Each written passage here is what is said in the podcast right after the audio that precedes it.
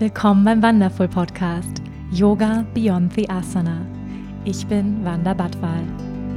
Ich freue mich, gemeinsam mit dir die faszinierende Welt des Yoga, der Spiritualität und persönlichen Weiterentwicklung zu entdecken, zu hören und zu erfahren, wie wir mehr Liebe, Balance und Erfüllung in unserem täglichen Leben integrieren können. Schön, dass du hier bist.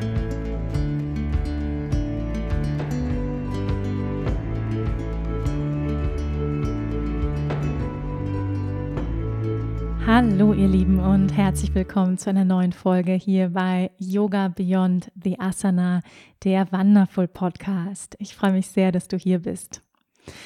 Heute habe ich eine ganz tolle Frau bei mir im Podcast zu Gast. Sie sprudelt vor Energie und ich freue mich total auf dieses Gespräch mit ihr. Einige von euch werden sie kennen. Sie ist ähm, Yogalehrerin, Autorin, Mutter, Gabriela Bosic. Und wer sie noch nicht kennt, dem stelle ich sie jetzt einmal ganz offiziell vor.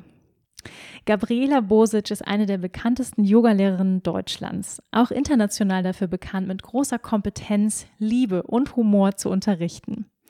Als Lehrerin, Speakerin, Unternehmerin, Autorin und Mutter konzentriert sie sich besonders auf die Wirkung und Umsetzung von Yoga im Alltag. Daher sind ihre Stunden mit ihr ganz besonders wertvoll und auf moderne Weise inspirierend. Hier lernt man nicht nur für die Mathe, sondern auch fürs Leben. Seit 20 Jahren unterrichtet sie weltweit Workshops, Seminare, Retreats und Ausbildungen. Wow, ich freue mich total auf Gabriela Bosic in diesem Podcast und wir haben in diesem Gespräch über folgende Themen gesprochen und zwar kann man Mutter, Sexgöttin, Yogalehrerin, Businesswoman und coole Freundin gleichzeitig sein? Geht das überhaupt? Ja, all die Rollen, die wir in unserer modernen Welt so ans Herz gelegt bekommen. Wie macht man das eigentlich? Wie kriegt man das alles hin? Äh, was bedeutet es eigentlich, eine selbstbestimmte Frau in unserer modernen Welt zu sein? Was bedeutet eigentlich Erfolg? Wir sprechen über die Kraft des Weiblichen. Wir sprechen über Gabrielas Weg zum Yoga, über ihre persönliche Yoga-Praxis. Wie sieht die heute aus als Mutter?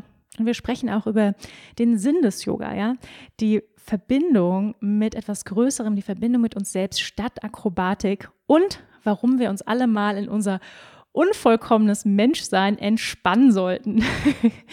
ganz, ganz tolle Themen in diesem Podcast und ich freue mich jetzt unheimlich, dir dieses inspirierende, sprudelnde und wirklich freudvolle ähm, Gespräch mit Gabriela präsentieren zu können. Ganz, ganz viel Freude beim Hören. Herzlich willkommen, Gabriela Bosic. Ich freue mich total, dir gegenüber zu sitzen und dass du heute hier in meinem Podcast bist. Danke, liebe Wanda. Ich freue mich auch riesig. Gabriela, wir machen hier in dem Podcast häufig so eine kleine Anfangsmeditation, um uns gemeinsam ins Hier und Jetzt zu holen, um uns zu erden. Und ich fände es total schön, wenn du uns heute durch diese kleine Achtsamkeitsmeditation führst. Oh, okay, gut. Dann äh, setz dich, finde einen guten, bequemen Sitz, hm, sodass du einfach aufgerichtet sitzen bleiben kannst.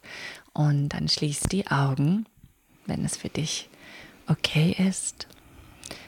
Atme einmal tief ein und atme durch den Mund aus. Und noch einmal schön tief ein und ein und ein. Und dann lass es los, lass alles los, ausatme. Und merke, wie mit dieser Ausatmung du auch viel mehr in deinem Körper ankommst. Leg deine Hände auf deine Oberschenkel oder Knie und spür die Verbindung zu deinen Beinen, zu deinen Füßen. Und vielleicht berühren deine Füße den Boden, aber vielleicht sitzt du auch auf der Couch oder vielleicht läufst du auch irgendwo rum. Bleib ganz kurz still, egal wo auch immer du gerade sein magst. Und leg eine Hand auf deinen Bauch und die andere Hand auf dein Herz. Und alles, was jetzt ist, du nimmst wahr, das Heben und das Senken von deinem Bauch und deinem Brustkorb. Du fühlst deine Hände auf deinem Körper und du fühlst mit deinem Körper deine Hände. Und mit deinem Körper berührst du deine Hände. Und deine Hände berühren deinen Körper. Und du erlaubst es dir, hier und jetzt anzukommen. Und welch ein Wunder, dein Herz schlägt, der Atem kommt und geht. Du spürst deine ganze Lebendigkeit, das Pulsieren unter den Händen an der Haut. Und welch eine Freude, hier zu sein heute zusammen. Aus einem ganz bestimmten Grund.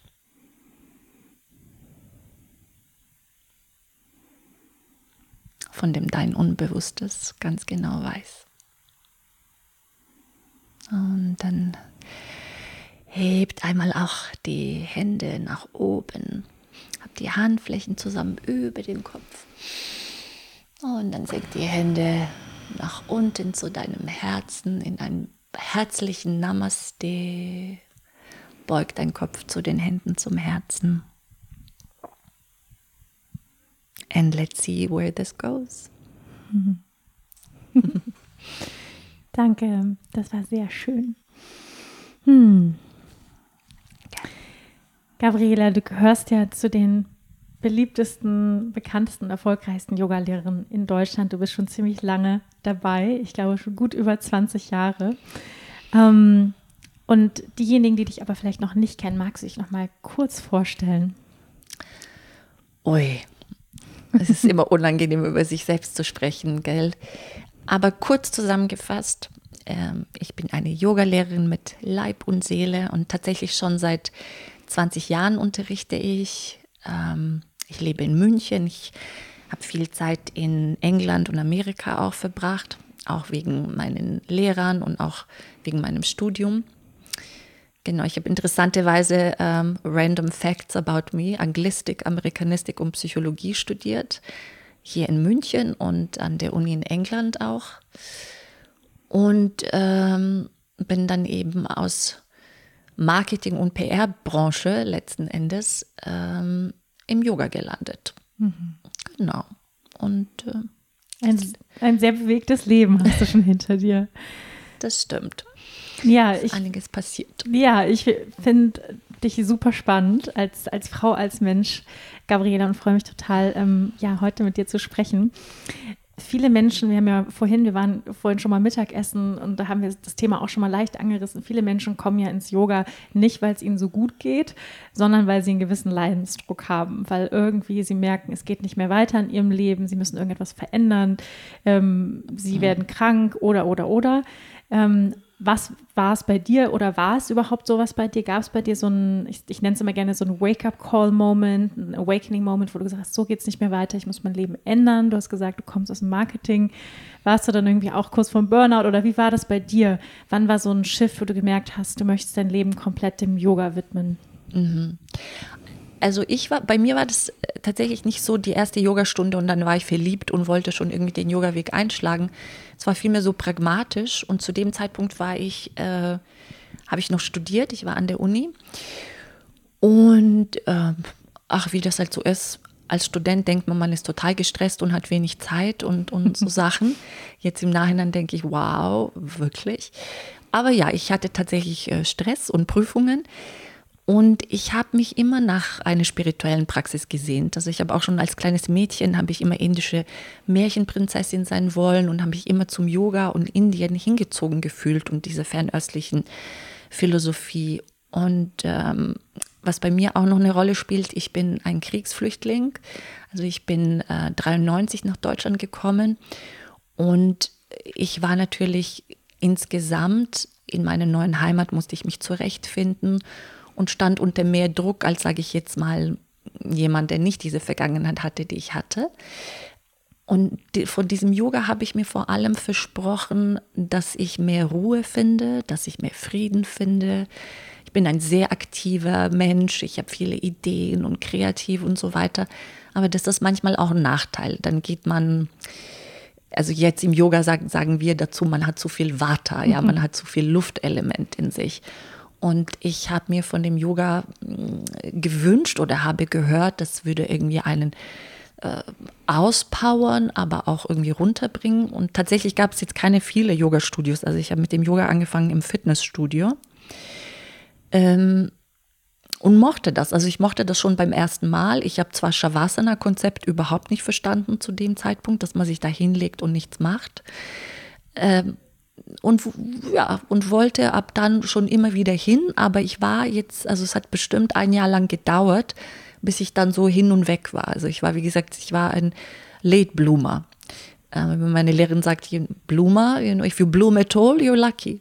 So I bloomed after a while as a little bit of a late bloomer und dann ähm, Genau, und dann wollte ich auch die Ausbildung machen und so weiter. Aber es war, jetzt, es war nicht lieber auf den ersten Blick im Sinne von, ich konnte da nie wieder mhm. da weg.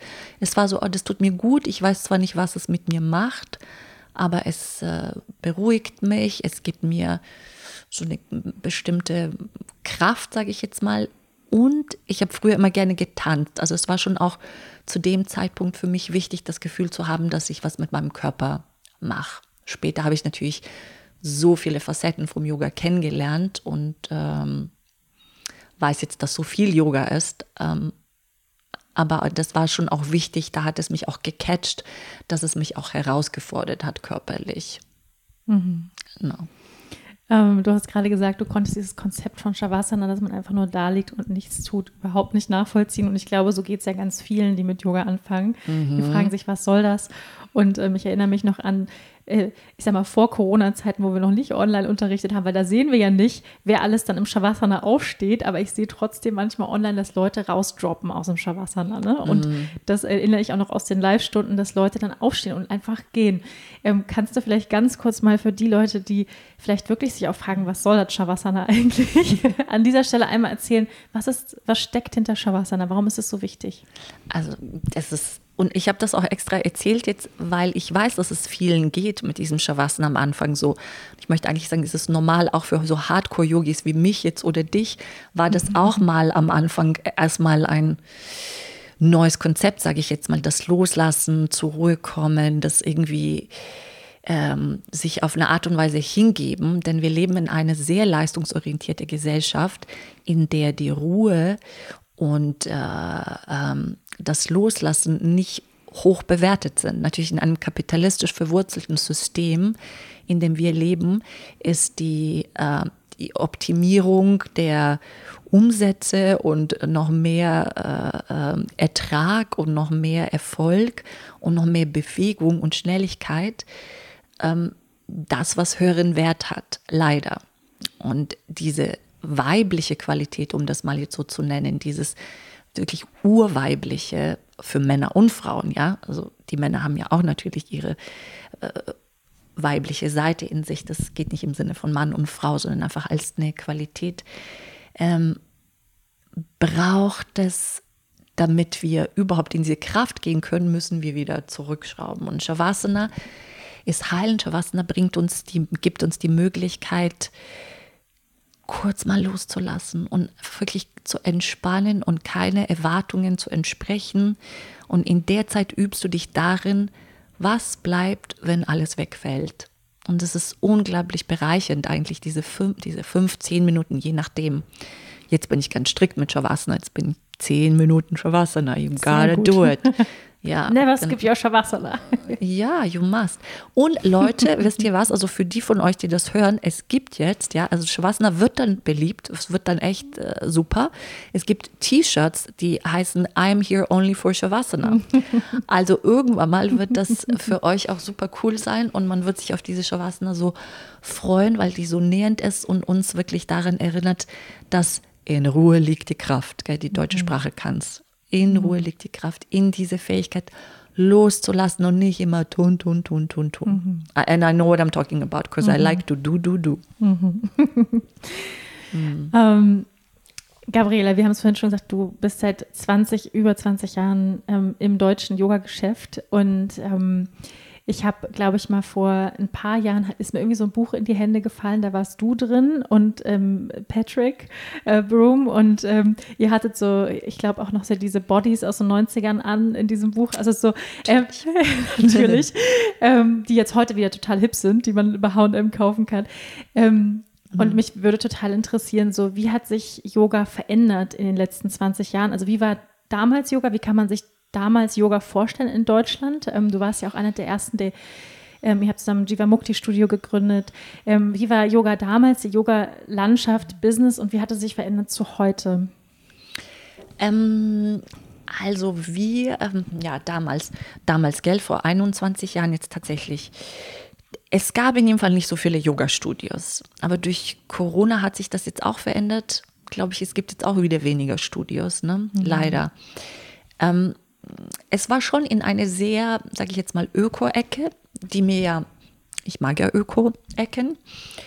und äh, ich habe nichts gegen Öko-Ecken, nur ich war da, äh, weißt du, 24, 25 Jahre alt und ähm, da wollte ich ja schon noch was Pfiffigeres. Und dann, wie gesagt, ich habe äh, ich habe im Film, in Filmindustrie gearbeitet, da habe ich Marketing und PR gemacht für, für ähm, große Filmfirmen. Ähm, und ich war, was man heutzutage vermutlich Hipster-Girl nennen würde, ja. Und dann dachte ich, okay, aber warum muss man jetzt irgendwie immer in so Räumen Yoga machen oder warum, warum kann man das nicht so ein bisschen aus der Öko-Ecke auch rausholen? Denn das tat mir wirklich sehr gut. Ähm, die Studios, es gab Oldschool-Studios, Shivalanda Yoga Studio, dann gab es Iyengar Yoga Studio, bei uns jetzt in München, gell, mhm. kann ich sagen, vom, von Michael Forbes ähm, und seine Frau. Und sonst gab es jetzt so, was man heute als ein modernes Yoga-Studio, ja, so wie man das jetzt heute kennt aus den Großstädten wie Köln, Berlin, whatever, gab es eigentlich nicht. Und wir waren beide, mm, also äh, der, der Patrick ist nach New York gezogen und hat gesagt, er hat sich verabschiedet vom Fitnessstudio und hat gesagt, er würde dann später kommen und er geht jetzt eine Ausbildung dort machen und bringt dann dieses super coole Ding aus New York und äh, der zeigt mir das dann und äh, genau, dann muss man das irgendwie sehen.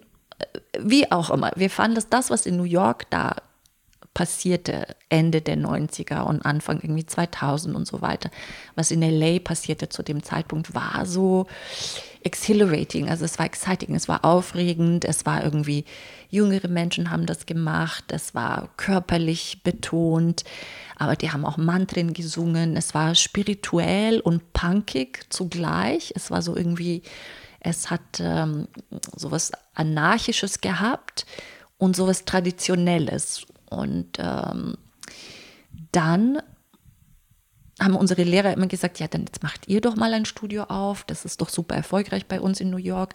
Das macht ihr bestimmt für Deutschland. Und wir haben uns ganz lange nicht getraut, das zu machen. Ähm, und dann kam irgendwie, da hat sich alles, das war eine Fügung. In jedem Fall, es gab dann irgendwie einen Raum. Wir haben uns entschlossen, wir machen jetzt ein Yoga-Studio auf, obwohl es sowas eigentlich überhaupt nicht gibt. Noch jetzt in der Form and we'll just give it a try. Und äh, and see where it goes. Also wir hatten beide unsere Jobs weiterhin behalten, normale Jobs, damit das finanziell, damit man davon nicht abhängig wird. Und was sich jetzt irgendwie verändert hat, sage ich jetzt mal, ähm, zu dem Zeitpunkt haben wir so, ja, es klingt so komisch, aber schon irgendwie so Weichen gestellt dafür, dass Yoga auch äh, für alle ist, dass du nicht besonders, ähm, dass du nicht, bis, dass du nicht ein bestimmtes Alter haben musst, dass du auch nicht unbedingt äh, dann ähm, eine, äh, hm, how do I put this, dass es mehr ist, in jeden Lifestyle zu integrieren, als dass du jetzt nur ein Yogi sein kannst und dann sonst dein Leben getrennt davon führst. Macht das Sinn, was mhm. ich sage? Absolut. Also, dass es wirklich auch für moderne Menschen sehr gut zu integrieren ist in den Lifestyle. Und dass diese Tradition oder das Traditionelle, das Mantren-Singen, was uns immer wichtig war oder was mir immer wichtig ist, dass der Bezug auf die yogischen Quelltexte, dass das auch etwas sein kann, was leicht ist und schön ist und verständlich ist und auch in unseren Alltag integriert werden kann und dass man sich gut zu dem Zeitpunkt, weißt du, wenn du jung bist, übst du auch Asana anders, als wie wenn du Mitte 50 bist. Das mhm. sehe ich ja jetzt auch. Mitte 20 ist es anders als jetzt Mitte 40 für mich. Mhm. Ähm, von dem am Anfang wollte ich auch beide Handstände, Füße hinter den Kopf. You know, it was all exciting. Und dann aber ähm, ändert sich das. Es gab kein Social Media. Es war sehr pers viel persönlichen Kontakt. Und ich glaube, der Hauptunterschied war, dass man viel mehr so eine, so eine Live-Community vielleicht hatte, als jetzt, wo jeder Zugang ist zu diesen tollen Podcasts und, you know, Online-Studios und like that.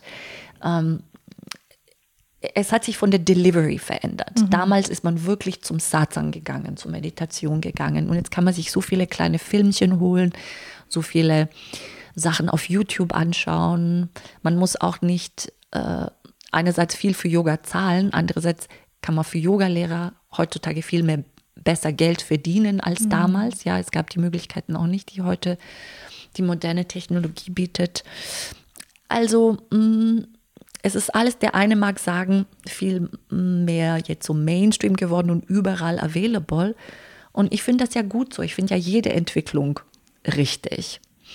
Und man muss ja, man kann jetzt auch nicht den alten Zeiten nachtrauen. Also ich sowieso nicht. Ich finde es ja auch immer spannend, was dann später passiert. Ähm, ja, ich glaube, Punkt. Ich sage jetzt mhm. Punkt hier. Beantwortet das irgendwas von der Frage? so ein bisschen. Ja, auf jeden Fall. Ich finde das einfach auch spannend, nochmal so ein bisschen reinzuspüren, wie war das, wie war das damals. Und es klingt auf jeden Fall nach einer sehr ähm, spannenden Zeit. Und äh, wie du gesagt hast, spannende Zeit ohne Facebook. Stell dir mal vor, wir hatten echte Menschen unterrichtet und haben dabei keine Fotos gemacht. Ähm, mhm ja, das war spannend. Das war auch wirklich sehr schön, weil es eine neue, ein neues, Zeitalter war. Dann zeitgleich gab es dann Vishnus Couch. Dann ähm, haben die in Köln aufgemacht oder unsere Freundin, also meine Freundin Patricia Thielemann hat dann Spirit Yoga aufgemacht und die war dann bei uns in München. Die ist auch dann gerade, weiß ich noch, aus ähm, äh, Amerika hierher gezogen. Ich gesagt, die geht jetzt nach Berlin und wie haben wir das in München gemacht und das macht sie jetzt auch. You know, und dann kam das so alles eins mhm. nach dem anderen. Da gab es immer mehr Studios und es war mehr acceptable. Mhm. Und es war auch mehr acceptable, dass du irgendwie, sage ich jetzt mal, unter Anführungszeichen cool, jung und irgendwie hipster sein kannst und doch wirklich committed in deine mhm. Praxis und doch diese Tradition ehren und, und, und meditieren. Mhm. Das war nicht mehr das eine oder das andere. Mhm. Ja. ja. Ja, bei Patricia habe ich ja eine meiner ersten Ausbildungen gemacht. Ah ja, und ähm, wir und sie und ich haben zum Beispiel unsere Ausbildung zusammen gemacht, Patricia mhm. und ich. Ja, bei, bei Anna Forrest damals, oder? Nee, ähm, Jima Mukti. Mhm. Die war auch beim, in New York. Ja, ja, cool. So schließt sich der Kreis. Ja, genau, genau. hm. ähm, Gabriela, ich würde auch total gerne mit dir übers Mama-Sein und ähm, Yogini-Sein sprechen, über diese Kombination. Äh, ich bin ja gerade selber in dem äh, Transformationsprozess äh, von, von der Frau zur Mutter und ähm, wir haben vorhin schon mal dieses Thema auch angerissen, dass wenn man so schaut, sage ich mal, in die ähm, Yoginis und die internationalen Yoga-Lehrerinnen, dass viele oder dass es auch gar nicht so einfach ist, vielleicht ähm, ja, sich dazu zu entscheiden, Mama zu werden, dass viele keine Kinder bekommen, ja, viel am Reisen sind, ähm, viel, viele Trainings geben, ähm, sag ich mal, so ein bisschen Lonesome Rider vielleicht auch, ein bisschen immer unterwegs. Und ähm, du mhm. bist jetzt seit vier Jahren Mama. War das für dich immer so ein Traum? Wolltest du immer Mutter werden? Ähm, du bist ja auch ein, äh, wie hast du es vorhin so schön gesagt, ein, eine Alpha-Frau. du, du machst dein Ding, du bist eine starke Frau, ähm, du hast dein eigenes Business. War das für dich immer klar, ich will trotzdem oder auch Mama sein? Wie mhm. war so dein Weg zum, zum Mama werden? Nee, eigentlich gar nicht. Ich war, ähm, ich war mir überhaupt nicht sicher, ob ich Mama sein möchte. Und es war definitiv nicht meine Priorität. Ich habe mir ganz lange auch gar keine Gedanken darüber gemacht. Und dann habe ich gedacht, nee, ich will ja sowieso keine Kinder. Denn als Yogalehrerin, ne, das Leben ist ja auch wirklich schön. Und, und auch damals ist man ja sehr viel gereist und ähm, man hat viele Community-Events gehabt, Festivals, Get-Together, also große Yoga-Familie. Und daher, ich hatte jetzt nie den Eindruck, dass mir eine Familie fehlt. Ähm, und ich meine, was man ehrlicherweise sagen muss, alle Yogis sind sehr mit sich selbst beschäftigt. Und du machst diesen Weg erstmal so als, ähm, um dich kennenzulernen, um irgendwie selber deine Wunden zu heilen, das irgendwie dich zu verstehen. Und dann, wenn du Yogalehrer wirst, also meine Theorie ist immer, die, die Yogalehrer werden, die brauchen mehr Yoga als der normale Mensch, sage ich jetzt so mal. ist es. Ja, ne? Also umso mehr, weil wir sind dann so äh, in, naja, unsere Geschichte oder in unseren Neurosen und Dings da gefangen, dass wir wirklich das unbedingt brauchen. Ähm, und dann ist es auch wirklich eine Berufung. Also ich finde, wenn du ein Yogalehrer bist, machst du es als Berufung. Man macht das jetzt nicht, damals nicht und ich weiß nicht, vielleicht auch heute, äh, hoffe ich nicht, aber vielleicht kann man heute daraus irgendein Business machen. Man macht das in dem Fall nicht primär fürs Geld, aber du machst es, weil, es, weil du weißt, dass es was Gutes ist, dass du damit den Menschen was Gutes tust und vor allem diese Community-Faktor war immer wichtig. Also wie es dem auch sei, ich, ich, wollte, ich wollte kein Kind, also ganz lange nicht und habe auch gar nicht drüber nachgedacht. Und ein Teil von mir war auch ziemlich, sage ich jetzt mal, egoistisch, um ein Kind zu bekommen, weil die Freiheiten, die du hast ohne Familie, sind schon toll. Weißt du, da kannst du mal schnell, dann gehst du surfen, dann gehst du auf ein Yoga-Retreat, dann stehst du morgens auf, kannst meditieren, solange du willst. Es geht viel um ein Selbst. Aber natürlich, wenn du Yoga lange genug übst, merkst du, dass das definitiv nicht alles sein kann. Und dann drückst du es in deine Arbeit aus, also durch die Charity Work und so weiter. Also ihr seid ja da ganz gut bei euch Wanda mit deinem Studio. Du hast ja auch immer irgendwie a good cause, Yoga gives back, you know, things like that. Erstmal macht man das zum einen und zum anderen ist auch dieses ein Kind zu bekommen ein ähm, großer Schritt, den nicht jede Frau machen muss, definitiv. Man ist nicht deswegen weiblicher oder nicht. Das möchte ich gar nicht sagen. Aber für mich war es dann zu einem Zeitpunkt klar, als ich meinen Mann kennengelernt habe, dass ich ein Kind haben will. Das ist sowas, es ist ja fast noch nicht mal eine Wahl, steht noch nicht mal zu einer Wahl. Es war einfach klar, da ist mhm. irgendeine Seele, die will jetzt runter, das ist jetzt der Vater dazu. Ich wusste es einfach. Ich kann sowas nicht in Worte fassen, mhm. aber ich glaube, ich spreche jetzt auch von dem Publikum und auch mit dir bei den, für, die, für die Leute, die sowas nachvollziehen können, wenn mhm. ich das sage. Man weiß es einfach. Ich war auf einmal war das so, ah nee, okay, ich dachte, ich will kein Kind, aber jetzt weiß ich, ich will mhm. ein, ich brauche eins für mein, was heißt, ich brauche eins, nicht, dass ich es brauche, sondern äh, das Leben Curriculum schreibt vor, dass ich eins habe, weil das, was ich da jetzt lernen werde, hätte ich als jetzt Single-Yoga-Lehrerin, Rockstar, die durch die Welt reist, nicht erfahren. Und, mhm. ähm, und die Lektion war ganz wertvoll. Mhm. Möchtest du uns vielleicht kurz so ein bisschen erzählen, was hast du wahrscheinlich ganz viel, da bin ich sicher, in diesen äh, vier Jahren, glaube ich, die dein Sohn jetzt alt ist, ähm, was hast du gelernt, wenn du es jetzt mal ähm, runterbrechen mhm. würdest? Was du ohne, wenn du weiterhin Rockstar Yogini geblieben bist, immer noch einer. Danke. Don't worry. Oh Gott sei Dank. ähm, was hättest du aber ohne dein Kind nicht gelernt oder was hast du gelernt als Mama von ihm? Also ich bin ja jemand, der sich so die Frauenarbeit und ich, ich mache viele Frauengruppen zum Beispiel. Ich arbeite äh, mit einer Therapeutin zusammen und wir haben sowas kreiert, äh, das heißt äh, Empowered Women ähm, wo sie den Therapieteil macht und ich eben Yoga da einbaue.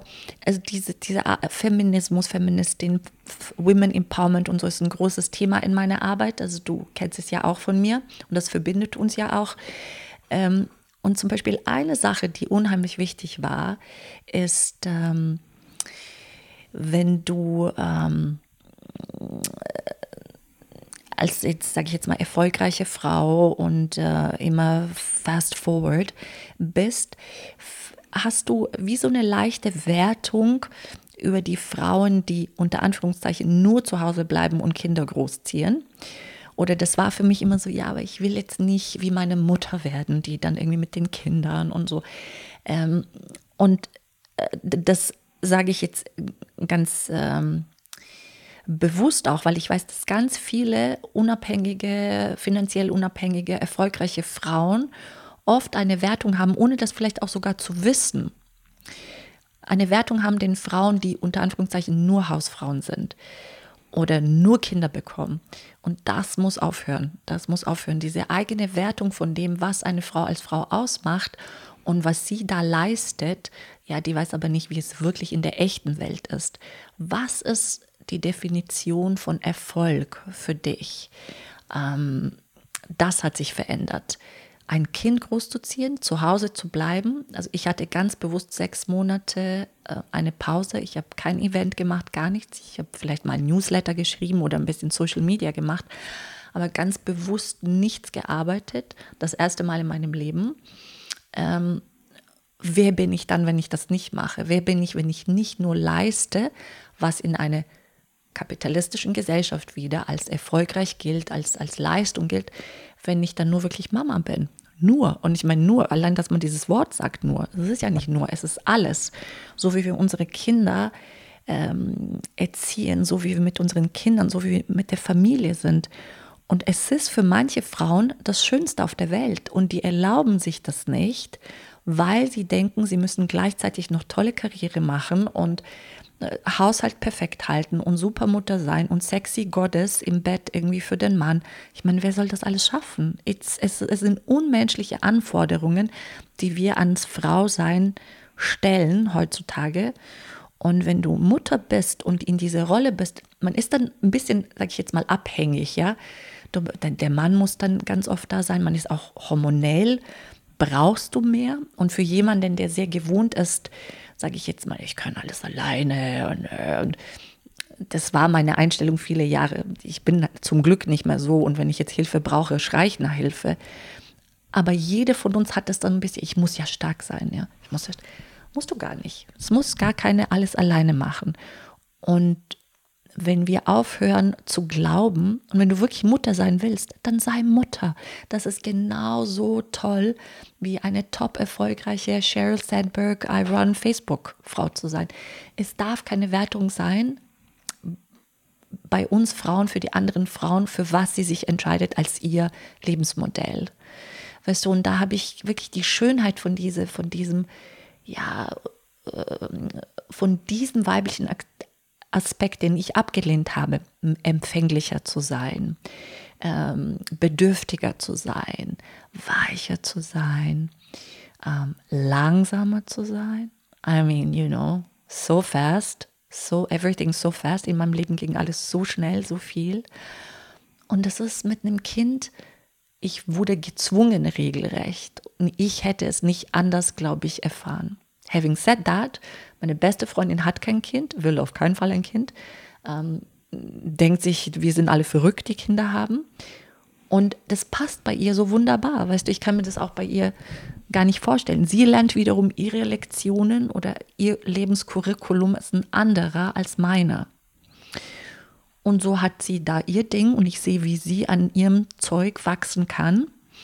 Und ich habe halt hier an dem gewachsen, an dieser Erfahrung, die wirklich un, unvorstellbar wunderschön ist und ich freue mich jeden Tag und unvorstellbar herausfordernd und demütigend. Ja, also die bringt so viel Demut, weil du so viel Kontrolle abgeben musst und das fällt mir halt sehr, sehr schwer. Mhm. Und so wurde ich gezwungen. I had no choice. I had to let go. I had to let go of control. Mhm. Mhm. mhm. Ähm, ich, zu mir kam eben gerade so dieses Wort so Jama. mhm. Einfach zu dem, was du gerade gesagt hast. Vielen, vielen Dank, ähm, dass du das so in Worte gefasst hast. Ich glaube, du hast gerade ganz vielen Frauen aus der Seele gesprochen. Mhm. I hope. Ja, und ähm, ich bin ja selber gerade in diesem Prozess des Loslassens und der Hingabe und ähm, des Kontrollverlustes und des Weichwerdens. Und ich merke das jetzt schon in der Schwangerschaft schon, wie, wie weich ich geworden bin. Mm. Und ähm, das ist auch das, was ich so rückgemeldet bekomme, Wanda, du bist so weich geworden. Ne? So, Toll. Früher hätte man irgendwie äh, einen Ausschlag bekommen. Wie meinst du, ich bin, ich bin überhaupt nicht weich, ich bin total stark und ich bin souverän und all. Und jetzt weiß ich, ja, weich, ja, toll. Mm. Aber was ich, was ich so spannend finde, ist, dass ich glaube, häufig auch so ein eine, diese Definition, was ist denn eine Feministin oder was ist eine starke, selbstbestimmte Frau, dass das nichts damit zu tun hat, was wir arbeiten oder was wir leisten. Richtig. Ja, und das finde ich ist, glaube ich, ein, ein, eine Misconception, ja, dass wir, dass wir Frauen uns emanzipieren wollen und denken, es liegt daran, dass wir jetzt ähm, selbst genug Geld verdienen oder ähm, eine tolle Leistung vorzeigen, aber dass eine emanzipierte Frau eben auch eine sein kann, die sagt, ich möchte einfach nur Mutter sein und das macht mich glücklich. Und das finde ich so eine wichtige Botschaft. Genau, weil das andere ist ja auch letzten Endes die Befreiung oder Stärkung der männlichen Qualitäten, dieses in die Welt rausgehen, eine Richtung haben, einen Fokus haben. Das ist, ähm, da bist du sehr, ja, also jede von uns wieder. Du bist in deiner männlichen und weiblichen Seite, egal ob Mann oder Frau. Und wenn du nur in dem männlichen Modus funktionierst, dann ist es auch unheimlich schwierig in der Partnerschaft zum Beispiel weil wenn du das nicht ablegen kannst, den Mantel, und wir müssen in den, auch in den männlichen Part gehen, du brauchst Fokus und Richtung, mhm. damit du in der Welt ähm, bestehen kannst und auch Gutes tun kannst. Ja, nicht nur für dich, für deinen eigenen Erfolg, aber wenn ich erfolgreich bin, kann ich ja auch geben. Dann habe ich eine Grundlage zu dienen. Dann habe ich eine Grundlage, wir sagen es im Yoga Seva, ja, auch wirklich ähm, tolle Projekte ins Leben zu rufen. Der Punkt ist nur, wenn du nie da rausgehst, dann entstehen ja auch Probleme in der Partnerschaft, weil dann kommt der Mann nach Hause, beides in dem männlichen Modus. Okay, ähm, eine muss, eine muss rücken, eine, mhm. muss, eine muss das ablegen, damit wieder Harmonie entsteht oder Anziehung entsteht. Mhm. Ansonsten, ähm, wie heißt das? Ähm, es ist wie beim Magnet, ja. Wir, mhm. wir schieben uns weg gegenseitig, wir ziehen uns nicht mehr an, sondern mhm. andersrum. Absolut, genau. das kann ich 100% unterschreiben, wenn ich in meinem Arbeitstunnel bin und wirklich auch in dieser sehr fokussierten ähm, männlichen Energie. Ähm, dann äh, merke ich, dass ich erstmal wieder eine Phase brauche, wo ich wieder mit meinem Partner in eine weibliche Energie kommen kann, ne? bevor wir uns begegnen. Genau weil es sonst einfach beide am Powern sind. Und genau, und viele Frauen sagen dann, ja, aber Gabriele, ist ja schön, was du sagst, aber wann soll ich das machen? Dann sage ich um 18.30 Uhr. Eigentlich um 18.30 Uhr abends, du nimmst dir ein äh, bisschen Rosenduft oder nimmst irgendwie eine Handcreme und äh, gehst in die Badewanne, legst eine Blume ins Haar. It's a conscious decision, weißt du, es geht ja auch nicht, und ich kann jetzt mm, wirklich aus meiner Erfahrung sagen, das, pass das passiert nicht von alleine. Wir müssen mhm. tatsächlich uns dessen bewusst werden, in wo wir sind, wie es uns geht und dann was tun. In die Badewanne gehen, loslassen, kurz eben eine Handcreme nehmen, in die Sinne gehen, weil was, was das Weibliche gleich ähm, äh, in uns weckt, sind die Sinnen, riechen, schön riechen, eben eine Blume sehen, Schri, Schönheit, irgendwie zu Hause was kochen, ähm, man macht eins, zwei, drei Sachen, ja, und da muss man sich, äh, ich will jetzt nicht sagen dazu zwingen, aber es ist oft erwarten wir von dem Partner, dass er das macht für mhm. uns, dass er plötzlich irgendwie in uns das erweckt. Kann er ja gar nicht tun. Ähm, das tun wir dann für uns selbst. Äh, macht das Sinn, was ich sage? Total. Ähm, und, und da ist es genau, und dann, ja, ich habe aber keine Zeit, dann sind da zwei Kinder da und der Mann macht sowieso nicht das, was ich will. Und dann schimpfen wir und schimpfen, schimpfen. Aber der Punkt ist, wir bleiben dann weiter verbohrt in dieser Energie, die nicht unserer Essenz entspricht. Denn die Essenz von einer Frau ist die weibliche. And we, how do we know we're there? Wie wissen wir, dass wir da sind? We relax. Wir sind entspannt. Mhm da, also du tust das, also für mich ist es jetzt eine Badewanne oder für mich ist es jetzt Lavendel und Rosenöl. Ich liebe Rosenöl. Das erinnert mich, für mich sind es die Blumen, ja. Für dich mag es was ganz anderes sein, aber was ist es, was dir erlaubt zu entspannen? Wo hast du dann das Gefühl, du musst nicht tun, du kannst einfach das, was der weiblichen Essenz entspricht, du kannst relaxen, du kannst einfach leichter sein. Und dann wird es natürlich auch leichter für die Männer. So, wer hat schon Lust, nach Hause zu kommen zu einer Frau, die irgendwie ja, in diesem Modus immer funktioniert und operiert? Mhm. Ähm, ja, erzähl doch mal ein bisschen, wie kriegst du das hin? Du hast jetzt gerade gesagt, so für dich ist es Lavendel, Rosenöl, also um dann sozusagen auch umzuswitchen von, ich sage jetzt mal, vom männlichen Doing ja, also vom Machen, Machen, ähm, Kreieren. Du kreierst ja auch ganz viel. Du gibst Workshops, Retreats, Online-Klassen, Teacher-Trainings, also ich mal auch im, im Fokus-Mode. Ja, und mhm. dann wieder Mama sein, Partnerin sein, einfach all die unterschiedlichen, wie du vorhin so schön gesagt hast, ja, diese Anforderungen, die wir haben in unterschiedlichen Rollen als Frau, dass es fast ja unmöglich ist, alles zu schaffen. Mhm. Wie schaffst du das? mehr, mehr, mehr oder weniger gut, ja, aber was, wie, wie switchst du so um? Hast du dann wirklich so kleine Rituale, wie du gerade gesagt hast, dass du sagst, ich nehme jetzt ganz bewusst einen Moment Zeit und gehe in die Badewanne? Ähm, also merkst du richtig so in dir so auch den Shift, okay, jetzt bin ich, jetzt bin ich irgendwie so Mama-Rolle und jetzt bin ich in der Partnerschaft und jetzt bin ich die Lehrerin und ähm, wie kriegst du das für dich in eine gute Balance? Also, my secret to getting it all done is I don't. I just don't get it all done. Also das, was ich früher vielleicht in Anspruch gehabt hätte, das ähm, mache ich jetzt nicht mehr. Und ich habe auch einen witzigen Spruch auch von meiner Lehrerin gehört. Wisst ihr, äh, äh, man sagt ja da so oft, you can't have a cake and eat it, or you can't have it all, ja, man kann nicht alles haben. Doch, man kann alles haben, nur nicht zur gleichen Zeit. Und ich glaube, das ist, das ist so der, das ist der Punkt, oder für mich war das damals sehr einleuchtend. Okay, ich kann Mutter sein und ich kann erfolgreiche Geschäftsfrau sein, nur nicht zur gleichen Zeit, also zur gleichen Stunde. Denn ähm, es ist wirklich so, so ein bewusstes Switchen von einer Rolle in die andere. Und manchmal gelingt es mir auch mehr oder weniger gut. Ja, also natürlich kann ich das, kriege ich das auch nicht alles perfekt. Und das ist all learning by doing. Ähm, ich glaube, was ganz wichtig ist, so eine innere Arbeit, die jede von uns für sich machen muss, um zu verstehen, was deine Beweggründe sind. Warum bist du Mutter oder warum arbeitest du, was auch immer du arbeitest? Was sind deine Werte? Was ist für dich wichtig? Und wenn man sich darin immer so grob orientiert, ähm, kommt man irgendwie aus dem Schlamassel ganz gut raus, sage ich jetzt mal. Also was ich ähm, mit dem Kind, zum Beispiel, wenn ich mit dem Kind bin, gibt es kein Telefon. Ja. Es gibt dann einfach kein Telefon, weil ich kann nicht das eine und das andere machen. Immer wenn ich versuche, Multitasking zu machen, geht es in die Hose. Das ist dann, das Kind ist unglücklich und quengelig und, und hat irgendwie, also wirklich einmal hat mein Sohn gesagt, Mama, leg jetzt dieses Telefon weg. Ich meine, mit drei, ja, also mir ist fast das Herz stehen geblieben. Ich, mir ist es nur nicht mal aufgefallen, dass ich quasi mit ihm gespielt habe, aber gleichzeitig versucht habe, irgendwie ein, ähm, ein Problem zu lösen mit meiner Assistentin, weil irgendwas da, da, da, da war mit meiner Webseite. Also I just did not even notice it. Und deswegen jetzt ist zum Beispiel so eine kleine Sache wie, you know, also jetzt, es gibt, wenn ich mit dem Kind spiele, wenn ich mit meinem Sohn spiele, gibt es einfach kein Telefon. Dann ist das Telefon im anderen Zimmer, dann kann ich es mal checken gehen oder wie auch immer, aber ich komme gar nicht in, in die Versuchung.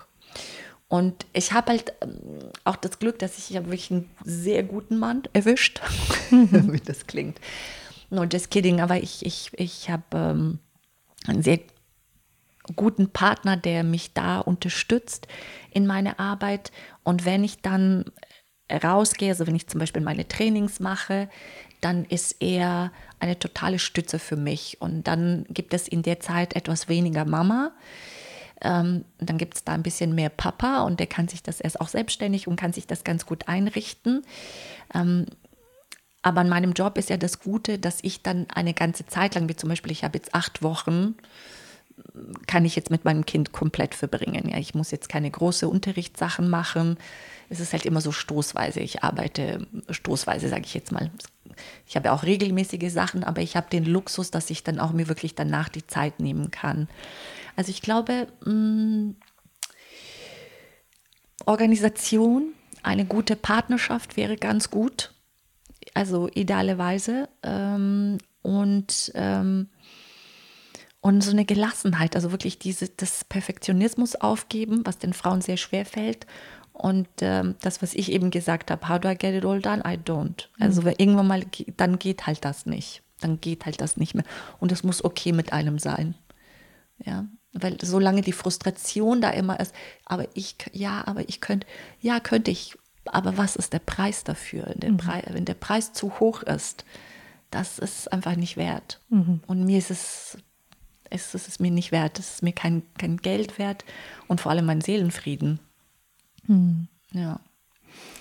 Wie hat sich deine Yoga-Praxis verändert ähm, durch das Kind? Wie sieht deine Praxis jetzt aus, jetzt im Moment? Ähm, Genau, weil das ist, glaube ich, auch etwas, das war zum Beispiel bei mir persönlich so, das äh, hast du vorhin ja auch so schön gesagt, vorher hatte man immer die Freiheit, ach, ich meditiere jetzt mal eine Stunde und dann mache ich hier meine Praxis ausgiebig, dann journal ich noch und mache noch mhm. die Räucherstäbchen an und mache da richtig so eine Zeremonie stundenlang, was man ja aufgibt, ähm, sobald das Kind da ist, ja. Und, und das war auch für mhm. mich persönlich ein Prozess, wo ich gesagt habe, okay, mich wirklich darauf einzustellen, meine Praxis wird sich extrem verändern. Wie sieht die für dich aus? Also die fängt, es fängt ja in der Schwangerschaft natürlich mhm. schon an. Und es fängt ja auch so mit einem, ab auch so einem gewissen Alter. Es klingt jetzt so irgendwas, als ob ich 108 Jahre alt bin. Ich bin 46. Aber ähm, es ist mit dem, ähm, mit 35 übst du auch nochmal anders als mit 40. Also es wird alles einfacher und meine Praxis war jetzt nie, ich war jetzt nie der Freak. Ich bin von Haus aus beweglich. Ich habe früher viel getanzt. Also ich habe schon natürlich am Anfang die ersten zehn Jahre akrobatische Sachen gerne auch gemacht, aber grundsätzlich, ich war jetzt nie äh, unbedingt ein Gummimensch oder so und es stand nicht im Vordergrund. Für mich war wirklich Yoga von Anfang an eine äh, spirituelle Praxis.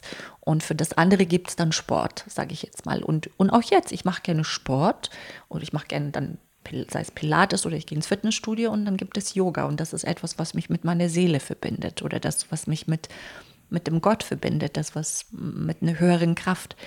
Ähm, und da, ähm, meine Praxis ist in jedem Fall einfach, wirklich einfach. Keine, keine große Kunst. Aber die Praxis ist auch einfach, weil in der Praxis geht es nicht um die Akrobatik, sondern es geht um die Verbindung. Und wenn man das äh, für sich verinnerlicht hat und das weiß, es braucht überhaupt nichts Extremes, um zu spüren, wie gut Yoga tut. Und ähm, ähm, die Praxis muss auch keinen eben drei Stunden sein oder 90 Minuten. Es reichen auch wunderbar 10 oder 15 Minuten und eine Zeit lang ist es so. Ich meine, es gibt auch Tage, an denen du nicht üben kannst jetzt im Sinne von auf die Matte gehen kannst, aber du kannst atmen, du kannst kurz die Augen schließen, du kannst ein Mantra sagen, du kannst irgendwie, zum Glück haben wir diese Dinge, du kannst eine Mudra machen und es reichen manchmal auch nur zwei Minuten, um irgendwie mit einem Mudra da zu sitzen, mit geschlossenen Augen und äh, das ist alles, was ich kriege. Und manchmal waren es 20 Minuten, die ich bekommen habe. It's perfect. Es, es mhm. braucht nicht mehr. Auch da muss man diesen Druck aufgeben, wie dann die Praxis, wenn ich keine 90 Minuten mhm. gemacht habe im Studio, dann war es keine Praxis. Pappelapapp, also sowas gibt es nicht. Also ich kenne keinen, der irgendwie Kinder zu Hause hat und der sowas, der fünfmal die Woche 90 Minuten eine Yoga-Klasse machen kann. It's not possible. Mhm. Und wenn, God bless them, also um Gottes Willen. you, also good on you. Wirklich jedes Kompliment.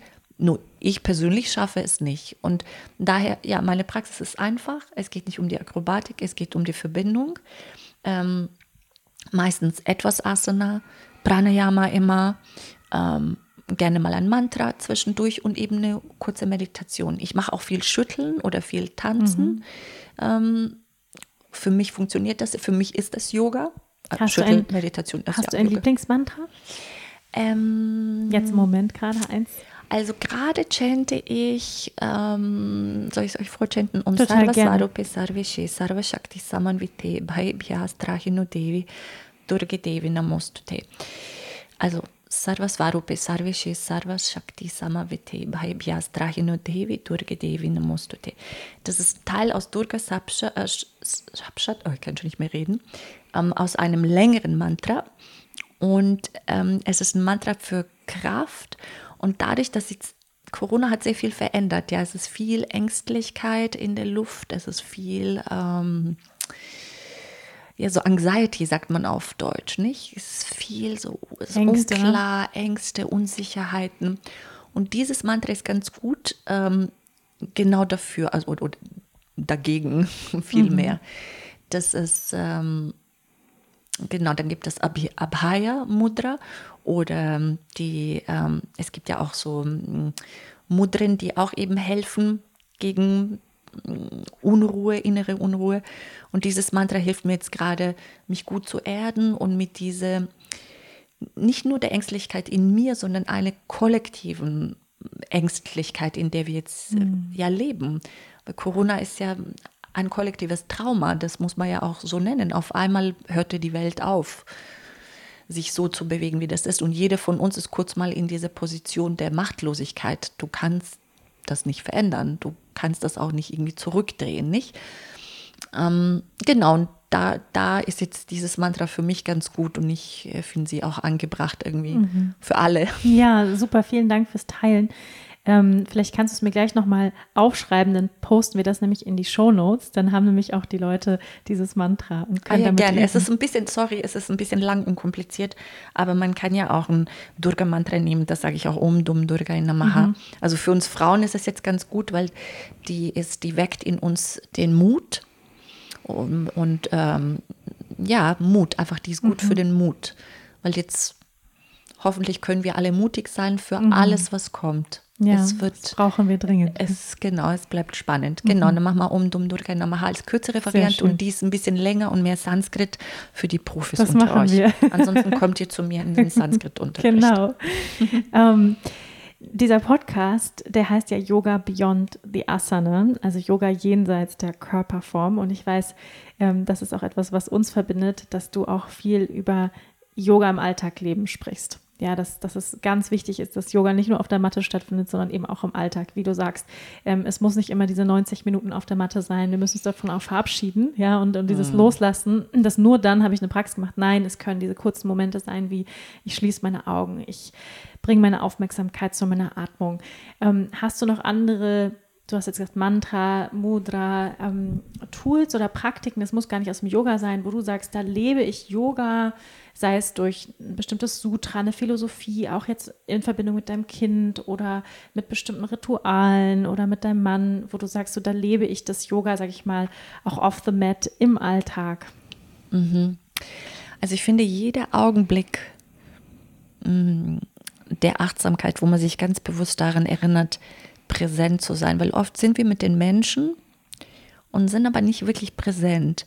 Und wenn man sich erinnern kann, so in, in, im, im Alltag, in der, in, in Relating, sage ich jetzt mal, ja, in, in sich begegnen, ähm, nicht nur in deiner Ehe und in deiner Familie, sondern auch bei den Freundinnen, Freundschaften, Freunden und so weiter oder wo auch immer du bist, wenn man sich kurz dieses, ähm, diese Aufmerksamkeit, diese Achtsamkeit auf bin ich wirklich präsent? Höre ich jetzt tatsächlich zu oder bin ich schon woanders? Ich finde, das zeigt dann so, das ist dann so wirklich Yoga integrieren. Wie, wie bist du wirklich da? Weißt du, wo, wo bist du gerade? Oft hören wir auch zu, nur um zu antworten. Jemand erzählt uns was und dann kommt von uns oft, ja, bei mir war das dann aber also das, ja, dieses, you know, do you, are you actually listening? Bist du wirklich da? Bist du präsent? Ähm, das finde ich so ein Aspekt und letzten und, und, und dann auch noch zum Beispiel in Entscheidungen oder auch bei einem Treffen, wie viel ist dann dieses Ich im Vordergrund und wie viel treffen wir die Entscheidung, die auch ähm, die anderen mit einbezieht. Also wenn du zum Beispiel nicht weißt, was du tun sollst, dann frag dich, sage ich immer, oder ich frage mich, also ich, spreche jetzt für mich, ja, aber ich finde, das ist auch ein, eine ganz äh, ein guter Ratschlag, den ich bekommen habe oder eine gute Lektion, die ich von meinem Lehrer bekommen habe. Hat das eine Auswirkung auf die anderen? Und ist das auch gut für die anderen? Oder ist das jetzt, geht es jetzt nur vordergründig immer um mich? dass meine Bedürfnisse erfüllt werden, dass ich das bekomme, was ich will. Was ist die Auswirkung auf die anderen? Es gibt ein Sutra, das heißt ähm, Vitarka Badani Pratipaksha Bhavanam. Vitarka Badani Pratipaksha, also dieses Pratipaksha Bhavanam ist, wenn du nicht weißt, wenn du unschlüssig bist, was du jetzt tun sollst als nächstes, dann übe dich in Pratipaksha Bhavanam. Du gehst also in, die, in den Sitz des anderen. Prati heißt das andere Flügel. Äh, und Bhavana ist deine ähm, Konzentration oder deine, also wo du präsent bist. Pratipaksha ist der andere Flügel. Ähm, das heißt, wenn ich das jetzt tue, wie fühlt sich das an für die andere Person? Und da hast du dann deine Antwort. Wird es verletzen? Wird es zerstören? Wird es ähm, ähm, ist das ehrlich? Ist das, ähm, ist das zum Wohle auch der anderen? Natürlich können wir nicht alle glücklich machen, das will ich ja damit nicht sagen. Das, das ist nicht der Punkt. Aber der Punkt ist, oft wissen wir nicht, äh, wie und was. Think about the others. Also ich finde, es ist, es ist so ein No-Brainer, aber in der heutigen Kultur, wo jeder wirklich nur über Self-Care, Selbstliebe, es ist so viel auf, auf nur ich im Sinne von, dass es um mich persönlich geht, vergessen wir, dass es um die anderen auch geht. Du bist nicht getrennt von den anderen, keine von uns. Und das ist ja die Essenz vom Yoga. Yoga bedeutet, dich in anderen zu erkennen, dieses Mitgefühl zu erkennen. Du übst ja nicht Yoga nur, weil du glücklich in deiner Yoga-Blase sein willst, sondern du übst Yoga, bis alle glücklich und frei sind. Oder dafür natürlich du auch, dich inklusive. Und, ist, und das ist der Unterschied zwischen einem, sage ich jetzt mal, gesundem Selbstbewusstsein oder eine gesunde Selbstliebe, die schließt aber nicht das Glücklichsein und die Freiheit der anderen. Und manchmal habe ich das Gefühl, dass so in der modernen Yoga-Welt sehr viel Fokus auf wieder ich, ich, ich gestellt wird, äh, gesetzt wird. Und genau das wollen wir transzendieren. Also genau darum geht es doch im Yoga, dass du aus diesem Ego-Ding da rauskommst. Mhm. Also weißt du, und jetzt sind wir schon wieder beim Ego angekommen. Mhm. Es ist eine ganz feine Linie. Ja? Und ähm, eine ganz feine Gratwanderung. Aber ich finde, das ist unheimlich wichtig, im, im Alltag irgendwie diesen gemeinschaftlichen Gedanken zu machen und zu wissen, es geht ja nicht nur um dich und was du tust, was du sagst, was du denkst, hat eine Auswirkung. Und wie willst du, was willst du hinterlassen? You know, we're all gonna go one day. Wir mhm. gehen alle von diesem Planeten, ob wir es wollen, wie auch immer. We're gonna go. Wie möchtest du erinnert werden? Was ist das dann, als irgendwie, ja, sie hat immer alles bekommen, was sie wollte? Well, good for you, you know. Did that make you happy? Like, how does that work? Oder, weißt du, jemand, der, mm, ja, das kann man nicht äh, genug betonen. Also, das mhm. kann man nicht, das ist jetzt nicht ein Gutmenschgerede oder so, pappelapapp, sondern das ist wirklich, das ist die Alchem Alchemie vom Yoga. Das ist der, darum geht es im Yoga. Mhm. Dass irgendwie sich da in dieses Menschsein zu entspannen, in das unvollkommene Menschsein, der ich bin und dann verstehst du den anderen in seiner Humanity, in seinem Menschsein und du nimmst Rücksicht darauf, dass auch der Mensch einfach ein Mensch ist, ja. Und so mhm. können wir leichter vergeben, so können wir leichter vertrauen. Also kann ich dem einen vertrauen? Kannst du dir selbst vertrauen? Ja, und dem anderen auch vertrauen. Vertrauen, vergeben. Das sind nicht nur spirituellen, yogischen äh, Hippie-Werte, das ist für das Überleben dieses Planeten entscheidend, finde ich, dass wir alle diese Werte in unserem Leben integrieren. Ansonsten, ich weiß auch nicht, was für eine Zukunft uns dann erwartet oder vor allem unsere Kinder viel mehr. Hm. Ja. Vielen Dank für deine weisen Worte und sehr, sehr wichtigen Worte. Ähm, ich fand es so schön, was du gerade gesagt hast, sich ins Menschsein entspannen. Ja, so eine, so eine wichtige Botschaft, finde ich, in dieser Welt, die ja sehr auf Perfektionismus ausgerichtet ist und auf Leistung. Mhm. Ähm, ich glaube, wir könnten noch stundenlang weiterreden, aber wir sind so langsam am Ende unseres Gesprächs angekommen und ich habe noch eine Abschlussfrage an dich. Und zwar, ähm, wenn du jetzt eine Rede halten könntest vor der gesamten Menschheit, ja, müsstest. ähm, und du könntest jetzt ähm, drei Dinge sagen, die du in deinem Leben gelernt hast oder die du gerne der Menschheit mitgeben möchtest. Vielleicht ist es ja auch schon entspannlich in dein Menschsein. Ähm, was wäre das?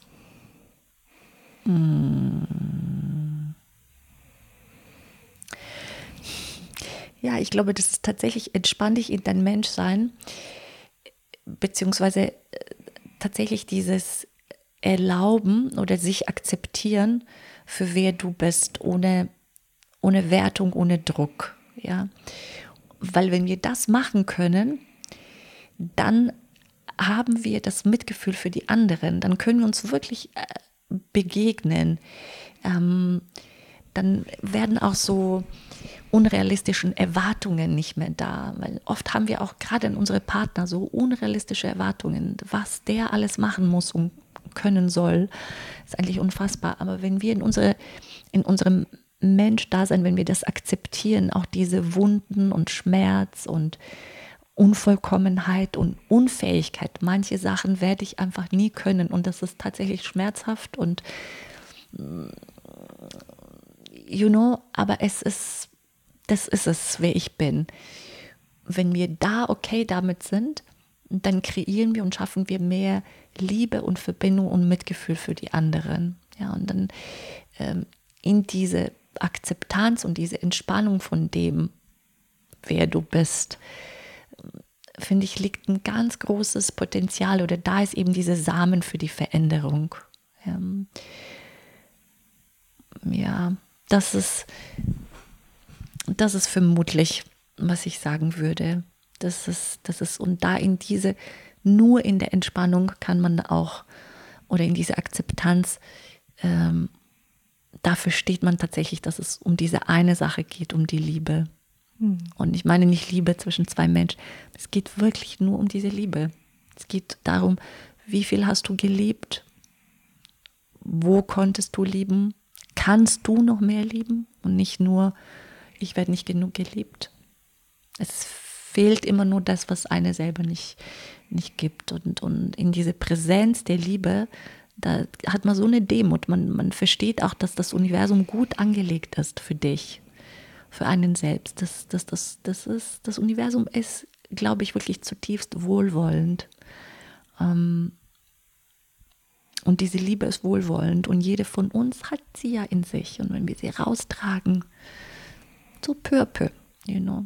You may say I'm a dreamer, but I'm not the only one.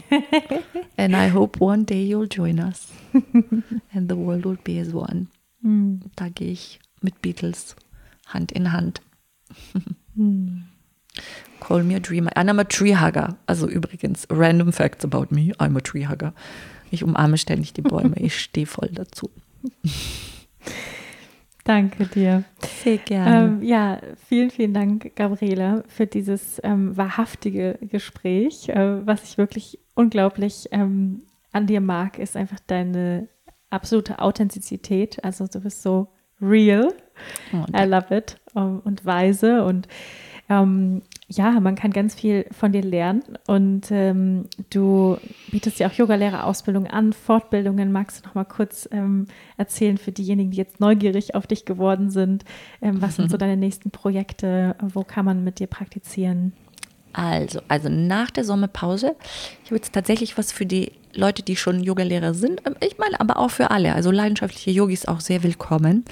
Es ist nicht nur was für die ganzen, für die Anfänger. Also für ganz Anfänger wäre es jetzt nicht. Das ist jetzt im Herbst. Ähm, habe ich zwei schöne Module kreiert mit ein paar Kollegen von mir. Und dann die nächste Ausbildung ist ja dann im, steht im Februar an. Und ansonsten mache ich ja gerne mal auch so ein paar Online-Events. Das fange ich dann im September jetzt nach der Sommerpause auch wieder an, dass ich dann ähm, online unterrichte mal ein paar Workshops oder Klassen und dann ähm, hoffe ich, dass wir nächstes Jahr auch wieder die Frauengruppe machen können. Also ihr könnt einfach für, für gabrielabosic.com, ja, ja ganz easy, genau. Super, danke. Genau, könnt ihr dann schauen. Aber das ist also diese äh, schöne Module irgendwie sind jetzt neu dazugekommen, weil die Leute sich das gewünscht haben, weil ich schon so lange unterrichte, dass das quasi für die Lehrer auch jetzt nochmal ein, ein Aufbaustudium kommt. Hm. Ja. ja, super. Vielen, vielen Dank. Ähm, vielen Dank. Dank für dieses Gespräch. Es hat mir ganz, ganz viel Freude gemacht. Danke, liebe Wanda. Mir auch. Also wirklich ganz toll und vielen Dank für deine tolle Arbeit, die du leistest für die Community. Wirklich als jetzt Next Generation, die, die jetzt nochmal Yoga anders aufgemischt hat für echt die harte Arbeit. Ich weiß, wie viel Arbeit mhm. das darin steckt und genieß deine Babypause. Wohlverdient. Die das Welt, können wir, die Welt retten wir danach auch noch gemeinsam. danke, danke, danke.